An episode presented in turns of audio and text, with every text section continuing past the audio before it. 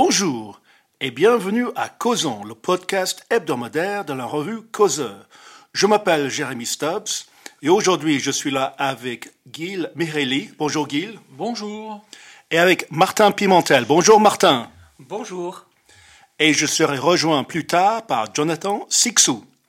Eh bien Martin, décidément, je vais finir par croire que vous, vous regardez trop la télévision. Cette semaine, dans le podcast, vous voulez évoquer le passage de Brigitte Macron au journal télévisé de TF1.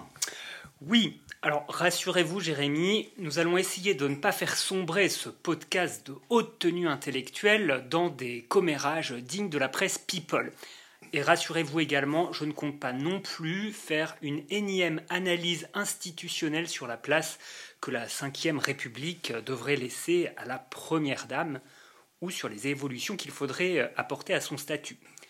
Même si elle n'a pas obtenu de mandat des citoyens français, que la femme du président ait un chauffeur, un budget ou un bureau à l'Élysée, moi, cela ne me dérange pas.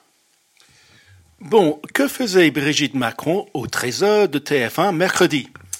Brigitte Macron a réagi à l'affaire Depardieu.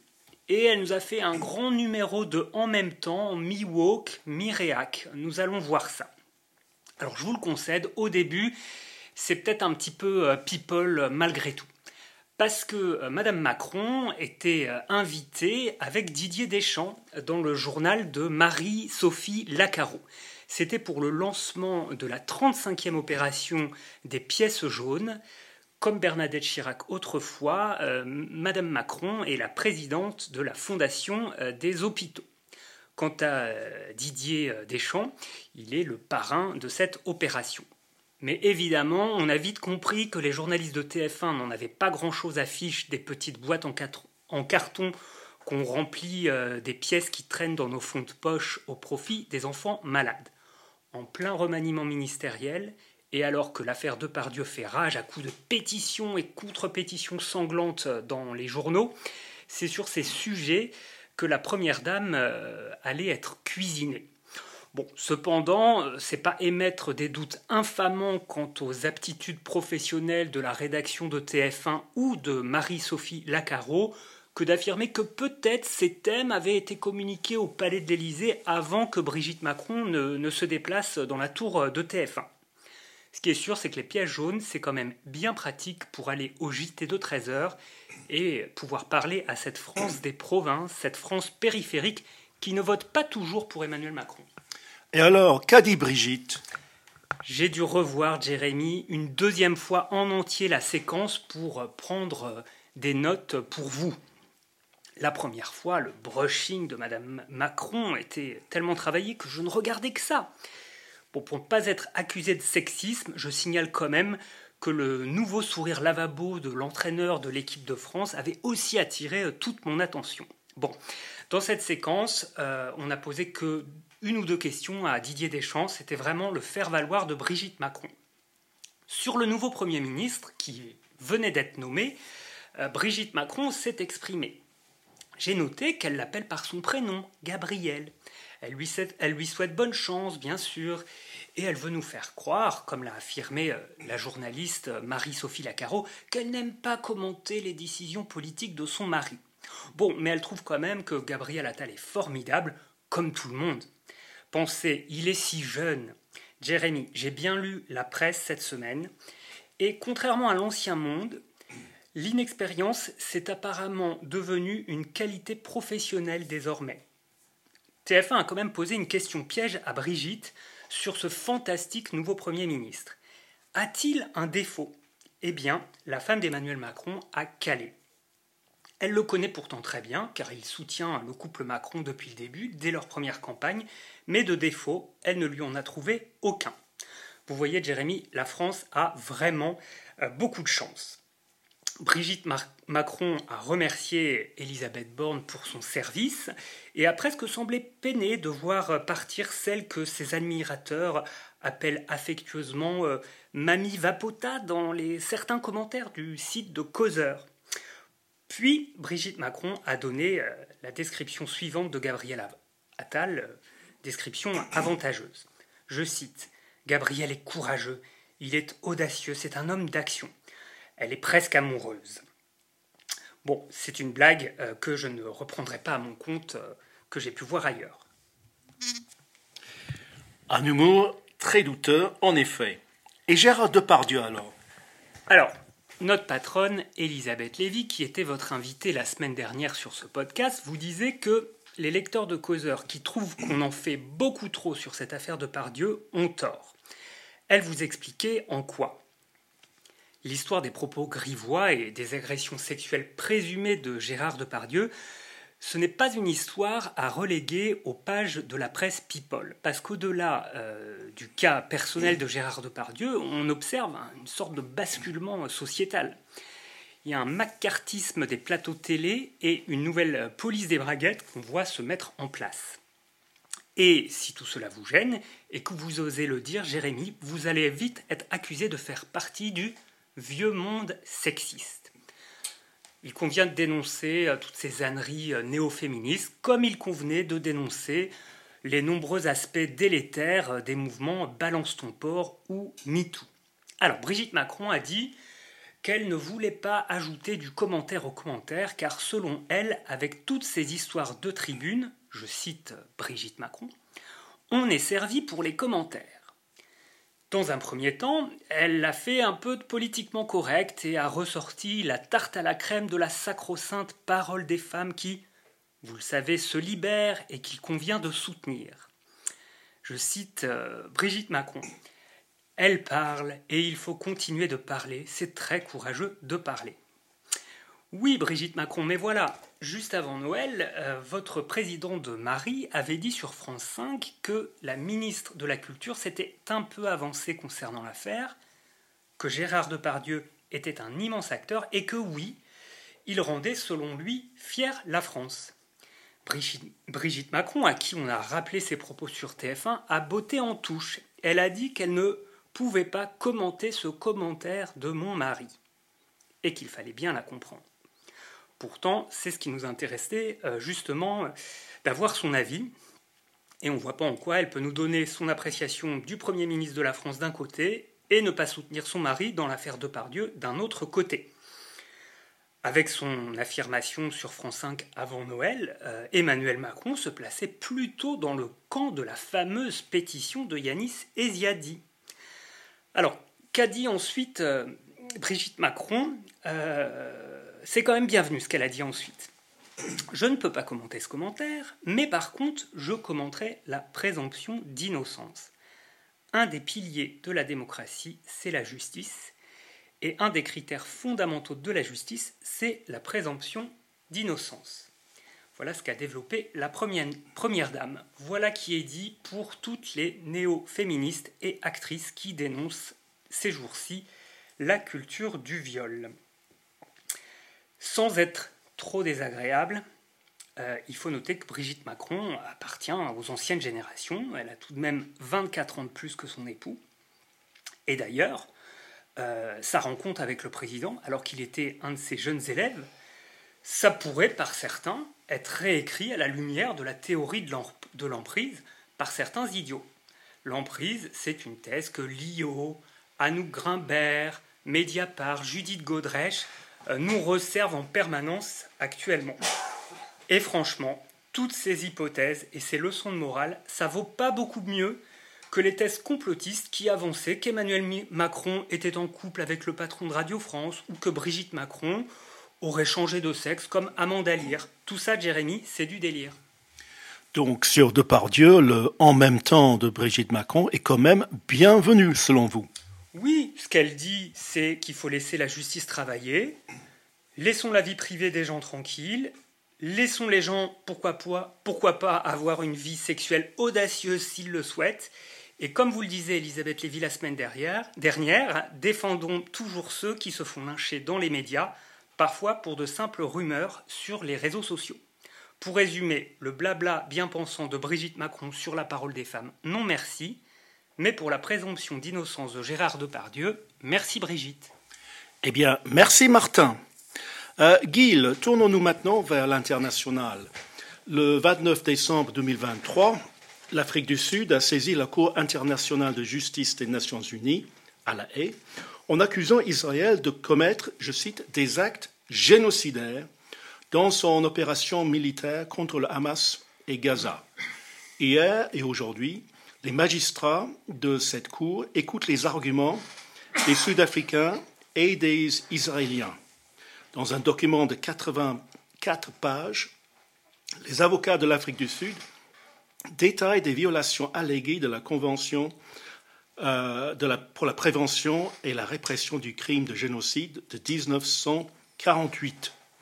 Euh, il cite le nombre des morts au Gaza, il cite le déplacement de la population, des habitants, et des difficultés à approvisionner la population en eau et en victuailles.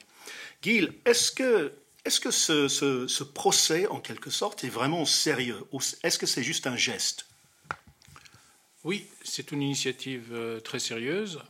D'abord, euh, le tribunal est une instance prestigieuse, c'est à mon avis la plus ancienne, ou l'une des plus anciennes instances internationales. Ça date de l'après euh, Première Guerre mondiale. Euh, et donc, euh, puisqu'il y a beaucoup de tribunaux à, La Haye, il faut préciser mhm. qu'il s'agit de celui-là.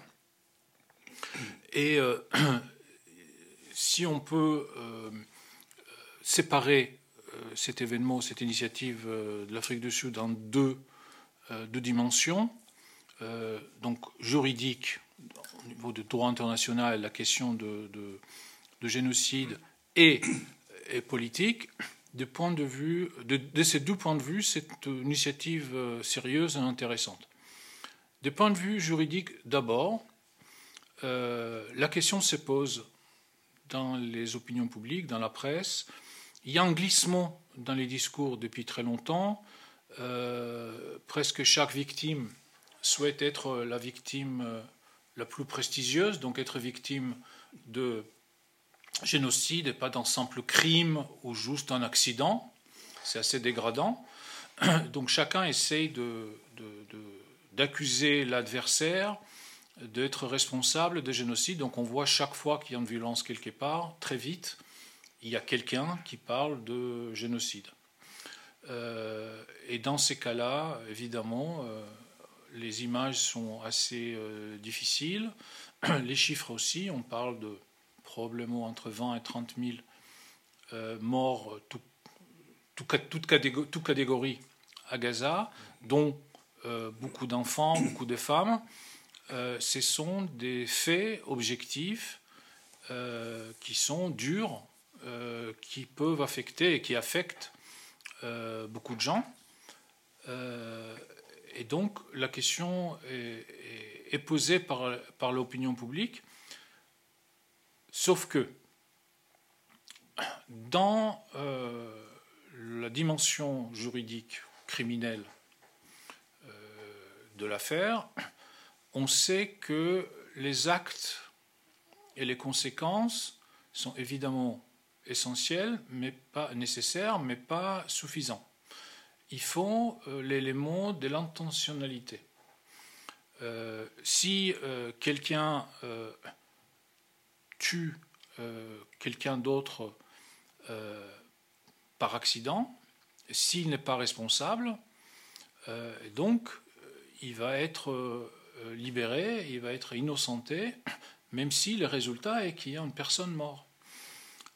tandis que si quelqu'un a prémédité un assassinat qu'il aurait commis plus tard, c'est clair que dans les deux cas, le résultat est pareil, il y a un mort, mais euh, le résultat juridique est complètement différent. D'un côté, il y a quelqu'un qui part et euh, il n'a pas de dette vis-à-vis de la société, il n'a pas transgressé. Ce qui se passe dans sa tête, dans son âme, c'est une autre chose. Et dans l'autre cas, d'un homicide, d'un assassinat, ces personnes vont être éloignées de la société.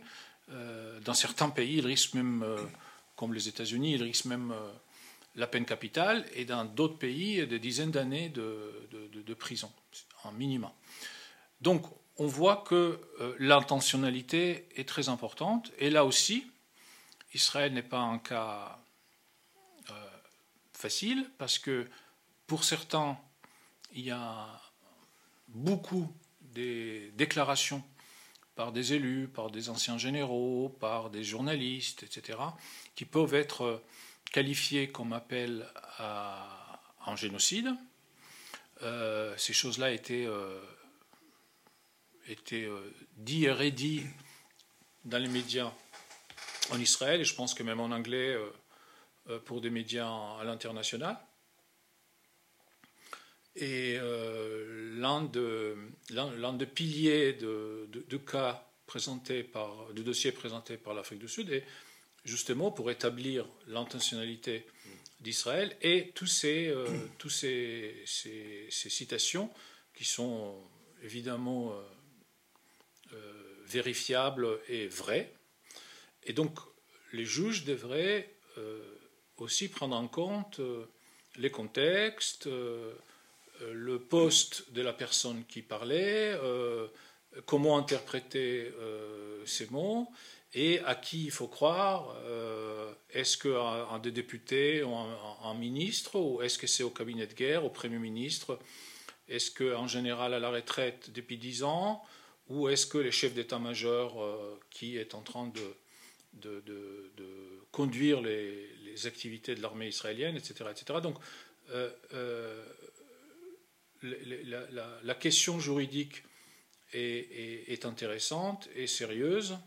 Euh, ce qu'on demande d'ailleurs, il faut rappeler, ce qu'on demande à la Cour aujourd'hui, ce n'est pas, euh, pas de qualifier euh, cette mhm. guerre, ou la, guerre menée par Israël, mais de, de produire ou, non un référé qui appelle Israël à arrêter sur le champ ses activités. On sait que, par exemple, pour donner à nos lecteurs quelque chose facile à comprendre. Si on souhaite euh, euh, empêcher euh, la destruction d'un immeuble qui, devait avoir, qui doit avoir lieu demain, avant de trancher à qui appartient l'immeuble et qui a les droits de faire quoi que ce soit, il faut bien évidemment qu'un juge, par référé, ordonne de geler les actions, parce que sinon, le temps où on va décider de, qui est le propriétaire de l'immeuble, l'immeuble sera déjà détruit. Donc, le rôle d'un référé est de gérer la situation pour que ensuite les, juges puissent, euh, délibérer et prendre une décision. Donc dans ces cas-là, il s'agit de plusieurs jours, peut-être euh, quelques semaines avant cette décision. Et euh, sinon, on parle d'une procédure qui peut durer des années avant qu'une décision définitive puisse être euh, prise et annoncée Eh bien, euh, on, se souvient qu'en mars 2022, euh, cette même Cour a ordonné à la Russie de cesser son invasion de l'Ukraine. Et on a vu le, résultat. comme il est peu probable que quelques décisions que ce soit de cette Cour à, propos de, Gaza soient immédiatement suivies, quelle est la, signification, quelle est l'importance euh, de sa décision? Avec votre question, Jérémy, on passe à l'autre dimension, qui est la dimension politique et, euh, disons, euh, médiatique. Le fait qu'Israël est déjà, en quelque sorte, poursuivi pour génocide, c'est déjà un point pour les adversaires d'Israël c'est difficile de sortir indemne de ces genres de, ces genres de, procédures. Euh, les choses qui étaient dites hier par l'Afrique du Sud euh, vont, rester euh, dans les entendements, ils vont rester dans le, sur Internet. ça a produit des vidéos et des une production audio qui va être maintenant de faits et des objets euh, qui vont être euh, utilisés. Euh, et donc déjà, là, il y a une, victoire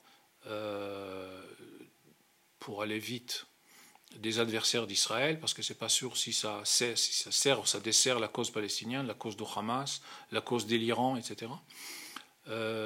et donc ça, c'est une, première, première chose. Ensuite, si jamais il y a un référé qui ordonne à Israël, comme à la Russie, d'arrêter sur les champs ces actions évidemment qu'Israël va rejeter ces référés, ça va aggraver la situation d'Israël face à des opinions publiques et des, politiques des différents pays, avec concrètement d'ouvrir la porte vers des sanctions ou pour en minima, en, isolement croissant du point de vue politique et diplomatique. Juste un dernier euh, élément qu'il ne faut pas oublier, l'Afrique du Sud. Pourquoi l'Afrique du Sud et pourquoi, maintenant? Et donc, euh, bien évidemment, l'Afrique du Sud n'a pas inventé euh, la problématique. l'Afrique du Sud, euh, mais l'Afrique du Sud essaye de se positionner, ou plutôt le, parti au, pouvoir, donc le gouvernement actuel de l'Afrique du Sud, qui est le les partis du Congrès national, qui était fondé par Mandela et les autres combattants contre l'apartheid, et qui, rappelons-le, est au pouvoir en Afrique du Sud sans interruption depuis euh, une trentaine d'années, donc depuis la chute de, l'apartheid. Et donc, euh, l'Afrique du Sud et les partis au pouvoir a de multiples problèmes. La société euh, de l'Afrique du Sud euh, souffre d'un niveau de violence parmi le plus élevé au monde.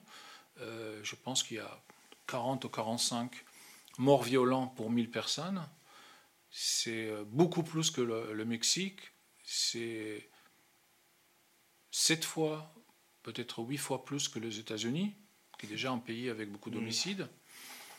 Euh, donc il y a un vrai, un vrai fléau, un vrai problème de, violence, euh, de criminalité, euh, un problème, des problèmes économiques profonds, un taux des, des chômages très élevé, des problèmes avec l'approvisionnement en énergie. C'est un pays qui souffre régulièrement des pannes d'électricité parce qu'ils euh, n'ont pas suffisamment des capacités de production pour euh, faire face à des pics de consommation en hiver comme on, comme on était. Donc, euh, sans parler de la corruption et de, de tout, ce qu'on peut comprendre qui arrive dans un pays où le même parti se trouve au pouvoir depuis des décennies. et donc, pour euh, l'Afrique du Sud de Parti de Congrès, euh, c'est une occasion de positionner l'Afrique du Sud euh, comme, qui est d'ailleurs fait partie de BRICS, comme faire des lances de Sud global, comme un pays qui mène la lutte contre ce qui est devenu le, symbole de vieux monde, Israël, pays qui est, selon le Sud, l'un des derniers vestiges de colonialisme occidental, euh, et de se mettre du côté des Palestiniens qui sont considérés comme les, représentants par euh, excellence des damnés de la terre.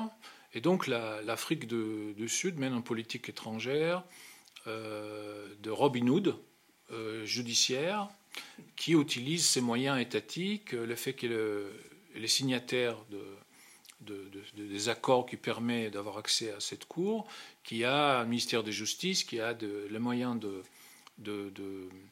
de, faire, de, monter des dossiers, d'accumuler des documents, euh, qui a les appareils diplomatiques, donc il y a tout ce qu'il faut pour mener à bien ce genre d'initiative avec ces dividendes diplomatiques, de positionner ces pays comme à la pointe de, du Sud qui cherche à un monde euh, euh, plus équilibré, plus juste, euh, et faire vivre l'héritage symbolique de Mandela.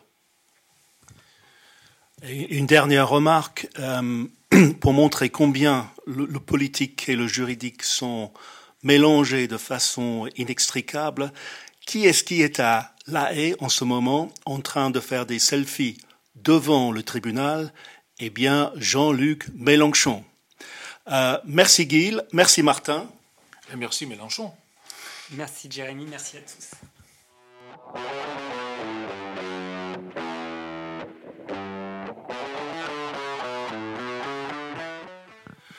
Je viens d'être rejoint par Jonathan Sixou, le grand maître des pages culture de Causeur. Et n'oubliez jamais que Causeur, c'est une grande revue culturelle. Eh bien, Jonathan, quels sont les sujets que nous traitons dans le numéro actuel de Causeur?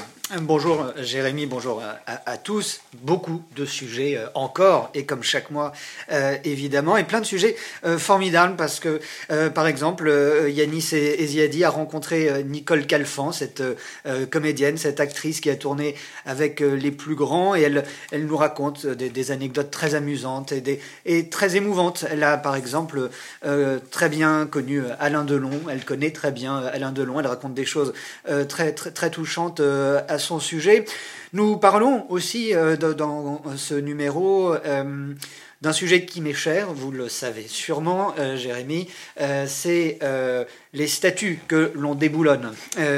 L'historien Dimitri Casali a publié un livre intitulé Ces statues que l'on abat et qui recense dans le monde entier et notamment en France ces, statues que le wokisme veut faire disparaître c'est vraiment l'effacement, la, cancel culture euh, euh, matérialisée euh, au sens propre du terme. C'est assez épouvantable. Alors même que Emmanuel Macron nous avait dit que en France, la République ne déboulonnerait pas ses statues, ben, pas plus tard qu'au mois de décembre, à La Réunion, la statue de, de Maëde la Bourdonnais a purement et simplement été exfiltrée de l'espace public.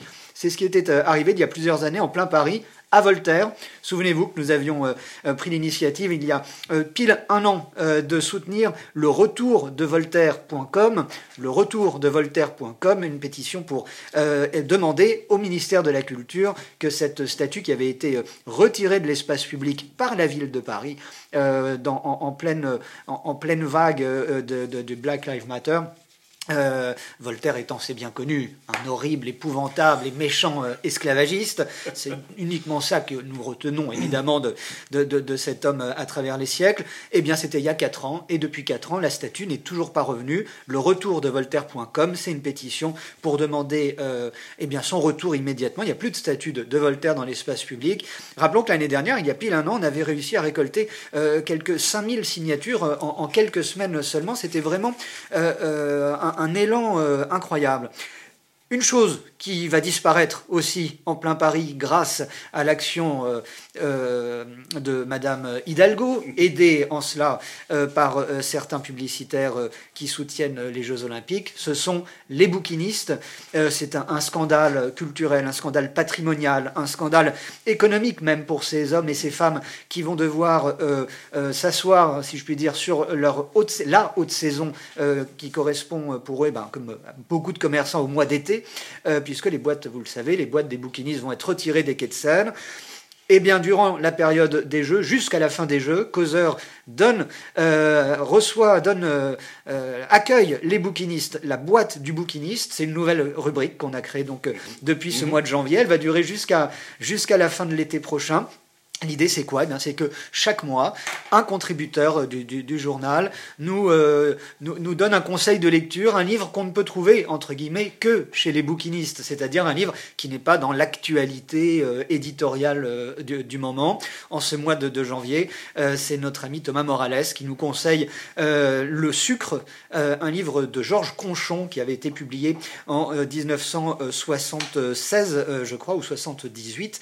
78 Georges Conchon, qui a été un, auteur à succès incroyable dans, ces années-là. Et donc voilà, la boîte du bouquiniste, c'est l'occasion chaque mois de, découvrir un auteur connu, moins connu, et toujours euh, évidemment euh, un peu décalé, comme vous, euh, l'imaginez. On va faire aussi un petit détour dans, à la campagne, dans les belles terres, dans les belles terres de, avec notre ami Emmanuel Tresmontant qui nous emmène dans ce, en ce mois de janvier à Sauterne. Le sauterne, mmh. on ne le fait pas que le, boire euh, durant les fêtes de Noël, il faut en boire toute l'année du sauterne. Bien sûr. Évidemment. Et euh, Emmanuel nous emmène sur les terres euh, de la famille de, euh, euh, Lursalus, pardon, d'avoir écorché leur nom. Et les Lursalus, eh ben, c'est une famille mythique dans, le Sauterne. C'était eux qui été propriétaires de Château Yquem, notamment. Et ils ont un souci de l'excellence et un souci du travail bien fait qui est exceptionnel. Emmanuel Tresmontant a rencontré Charlotte et Philippe de Lursalus dans leur château de, Fargue et, il, nous raconte vraiment comment, avec passion, la transmission de, ce savoir euh, magnifique, le, sauterne, qui est vraiment un, vin mal aimé euh, en France euh, aujourd'hui, alors que c'est l'un des, plus beaux nectars, évidemment, que, nous savons produire encore sur nos terres. Il y a aussi toujours des expositions euh, à voir et non pas à faire. Et euh, une exposition qui nous est chaudement recommandée par Pierre Lamalati, elle est à Troyes. Euh, c'est l'occasion de découvrir aussi cette belle ville de Troyes qui abrite la Cité du Vitrail. Et je vous avoue qu'on découvre là en ce moment à la Cité du Vitrail un, un, artiste exceptionnel, Francis Chigot. Francis Chigot il était maître verrier, il faisait des, vitraux euh, et euh, il a été, euh, il a commencé sa carrière à, la, à la belle époque et il a été l'un des maîtres verriers de, de l'art déco ensuite. Et imaginez-vous qu'il avait créé tout un cycle de vitraux pour la basilique de Conques et cette basilique, eh bien, cette, oui, cette basilique de, de, Conques, dans les années 80, le ministre de la Culture d'alors a demandé à un certain Pierre Soulages Demandez n'importe quelle euh, église où vous voudriez faire des vitraux, je vous l'accorde. Et euh, euh, Pierre Soulages a répondu à, Jack Lang, la basilique de Conques. On a démonté tous les vitraux magnifiques art déco de Francis Chigot pour mettre des, vitraux gris et noirs de, Pierre Soulages qui n'ont aucun sens. Cette exposition rend justice donc à, Francis Chigot. C'est dans cette belle ville de Troyes qui accueille donc, je le répète, la, cité du vitrail, une expo que l'on peut voir jusqu'au mois de mars prochain. Voilà, vous voyez, il y a encore d'autres choses dont nous pourrions parler, dont nous parlons euh, dans, ce causeur du, mois de janvier, notamment la défense de la langue française euh, et les assauts du wokisme. Là aussi, les assauts du, wokisme, malheureusement, euh, sont...